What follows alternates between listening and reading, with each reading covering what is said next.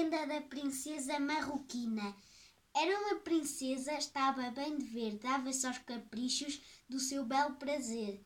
E de formosura melhor não havia, seu jeito lembrava o nascer do dia. Bailava nas praias sobre areias finas, danças do seu reino, danças marroquinas. Um dia lembrou-lhe ir pelo mar adentro, num pequeno bote, tocado pelo vento. E tão longe foi na sua ousadia que apertou em terra que não conhecia, como quem acorda de um sono genial. A terra onde estava era Portugal. El rei, quando soube, mandou-a chamar e trinta mil praças a foram escoltar. Melhor hospedagem não podia ter, num belo palácio ficou a viver. Rodeou-a El Rei de amplas cortesias e em festas e luxos ocupou-lhe os dias tudo condizente com a linhagem fina de princesa bela, bela e marroquina.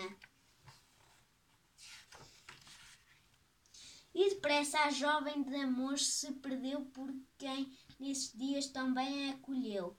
O pai da princesa, monarca poderoso, causado, cansando da ausência, ficou furioso.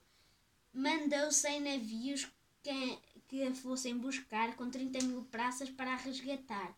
Mas tal aparato de nada valeu, nem ele rei vergou, nem ela acedeu. E a arma voltar para o seu país fez constar que a jovem vivia feliz, feliz e para mais de um rei cortejada, com dotes e honras de mulher amada. O rei marroquino rendeu-se por fim, juntou mil riquezas, joias e marfim. Encheu cem navios, depois fez tomar e trinta mil praças o foram escoltar.